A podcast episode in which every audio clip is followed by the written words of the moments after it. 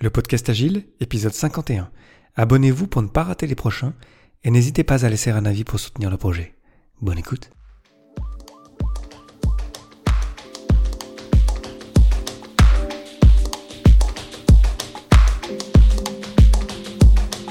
Bonjour, bonsoir et bienvenue, vous écoutez le podcast Agile, le podcast qui parle d'agilité en français.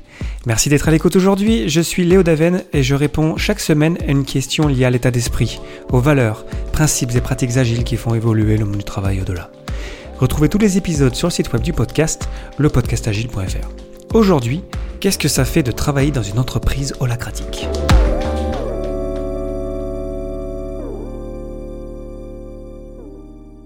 Je travaille chez LIP, L-I-I-P, en Suisse, et LIP est particulièrement connu ici pour cette mise à holacratie parmi les premières entreprises suisses.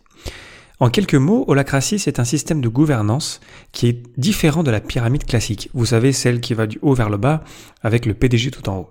Ce qui fait, par exemple, que euh, chez LIP, je n'ai pas de boss ou de manager parce que la structure est différente. Pour creuser plus précisément le sujet d'holacratie, je vous encourage à écouter l'épisode 7 du podcast Agile que je mets dans les sources de cet épisode sur le podcastagile.fr. Aujourd'hui, j'aimerais vous partager ce que c'est de vivre et travailler dans une compagnie holacratique. Bien sûr, je ne partagerai aucune information interne et confidentielle de l'IP, il ne s'agit que de ce que je vis moi, de mon expérience, et ça ne fait que 9 mois que j'y suis, donc j'ai encore, et j'aurai toujours, je pense, beaucoup de choses à apprendre sur le sujet. restez à l'écoute, vous allez voir, ou entendre plutôt, que c'est parfois surprenant et impressionnant. Je vais d'abord vous partager une vue d'ensemble de l'entreprise, puis mon quotidien dans une seconde partie.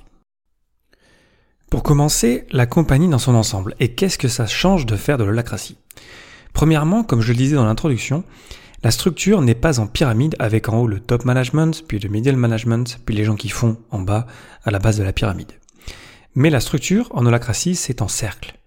Et euh, l'entreprise, en fait, c'est un cercle, le cercle global, avec à l'intérieur d'autres cercles, et à l'intérieur de ces cercles, d'autres cercles, etc., un petit peu comme des poupées russes.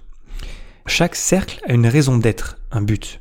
Et donc le cercle global a son propre but, c'est la raison d'être de l'entreprise, si vous voulez.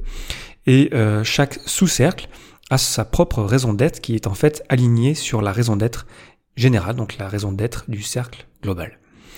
Ces cercles, et je trouve ça vraiment impressionnant, ils évoluent beaucoup au fur et à mesure que les projets démarrent et se terminent par exemple.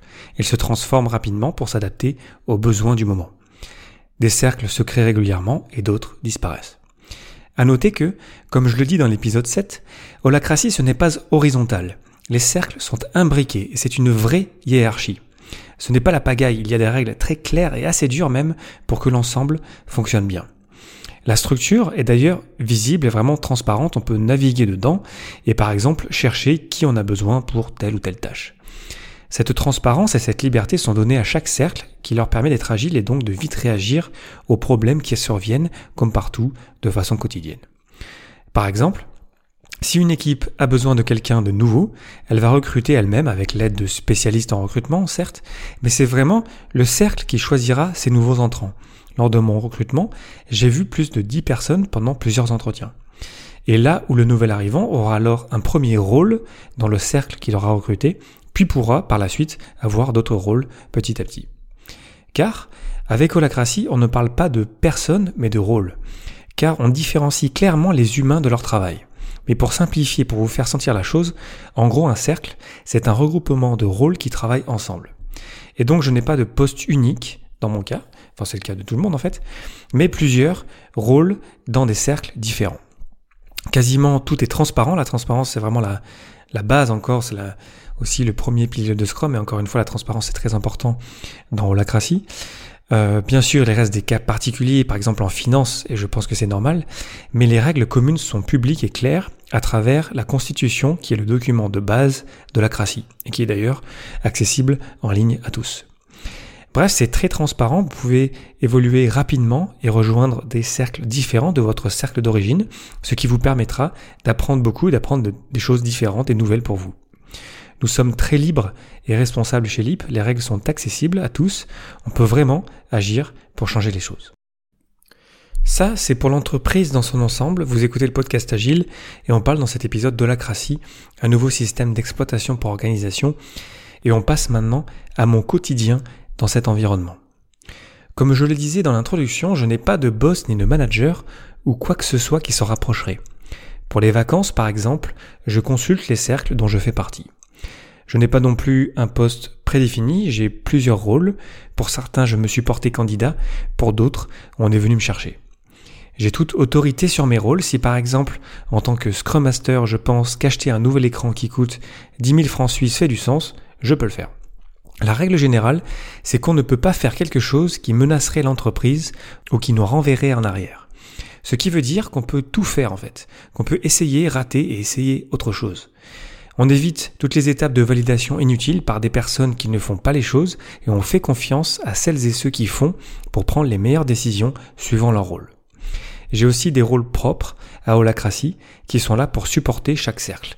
Je suis secrétaire dans un cercle, facilitateur dans un autre et second lien, encore une fois, dans un autre cercle. Ce qui fait que dans les réunions, je dois jouer avec des rôles différents et savoir quel rôle, quelle casquette je porte à quel moment.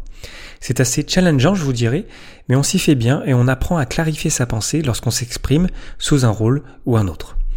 On a des réunions hebdomadaires ou bimensuelles, dépendamment des cercles, appelées tactical en anglais ou réunions de triage en français, pendant lesquelles on se synchronise. Honnêtement, c'est impressionnant de voir la masse d'informations qu'on peut partager en si peu de temps ensemble. Souvent, je me pince en sortant de ces rassemblements. J'ai aussi déjà vécu pas mal de réunions de gouvernance, qui est l'autre réunion type holacratique, qui est là pour faire évoluer la structure du cercle. Vraiment, c'est toujours super intéressant de voir les cercles évoluer.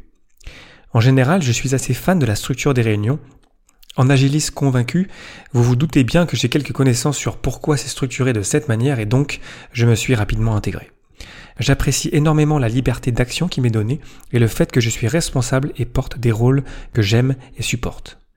Et je sens vraiment que je peux faire une différence et chaque journée est différente. Tous les matins, je me pose la question. Quelles seraient les actions que je pourrais entreprendre qui feraient le plus avancer la raison d'être des cercles dont je fais partie? Alors, qu'est-ce que ça fait de travailler dans une entreprise holacratique? Mais pour moi, c'est grisant, c'est passionnant, je pense que ça me correspond bien. J'apprends énormément tous les jours, notamment des rôles que je découvre. Tous les matins, je me demande comment je peux apporter de la valeur, faire une différence. L'indépendance, la liberté venant avec la responsabilité, ce n'est pas facile de faire des choix parfois, mais il faut le faire pour avancer et faire avancer la cause. Honnêtement, j'ai travaillé dans quelques entreprises déjà et je n'ai jamais vu autant de mouvements ou de choses faites à la fin de la journée. Peut-être est-ce dû aux valeurs de l'entreprise, aux gens qui la constituent, je ne sais pas. C'est difficile à dire, mais vraiment, c'est impressionnant. J'ai encore beaucoup à apprendre de la cratie.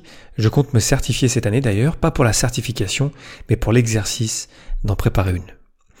Holacracy est un modèle d'auto-organisation et il y en a d'autres. Je ne dis pas que c'est facile tous les jours, je ne dis pas que tout est parfait, loin de là. On a des problèmes quotidiens comme dans n'importe quelle boîte. Mais je pense vraiment qu'on a plus la capacité d'agir là où il faut le faire. Je ne sais pas de quoi demain sera fait, ça ne veut pas dire qu'on restera holacratique à vie, mais toujours est-il que c'est extrêmement intéressant à vivre. Pour terminer, j'ai une question pour vous. Est-ce que ça vous intéresserait de visiter l'IP? Si oui, n'hésitez pas à me contacter. Le podcast Agile, épisode 51, c'est terminé pour aujourd'hui. Merci infiniment pour votre attention. N'hésitez pas à le partager autour de vous et pour ne pas rater le prochain, abonnez-vous sur le site web du podcast, lepodcastagile.fr. Profitez-en aussi pour partager votre avis et poser vos questions auxquelles je répondrai lors d'un prochain numéro. Merci encore pour votre temps, j'espère que je vous aurai apporté quelque chose et je vous souhaite d'excellentes journées et soirées. Rendez-vous au prochain épisode.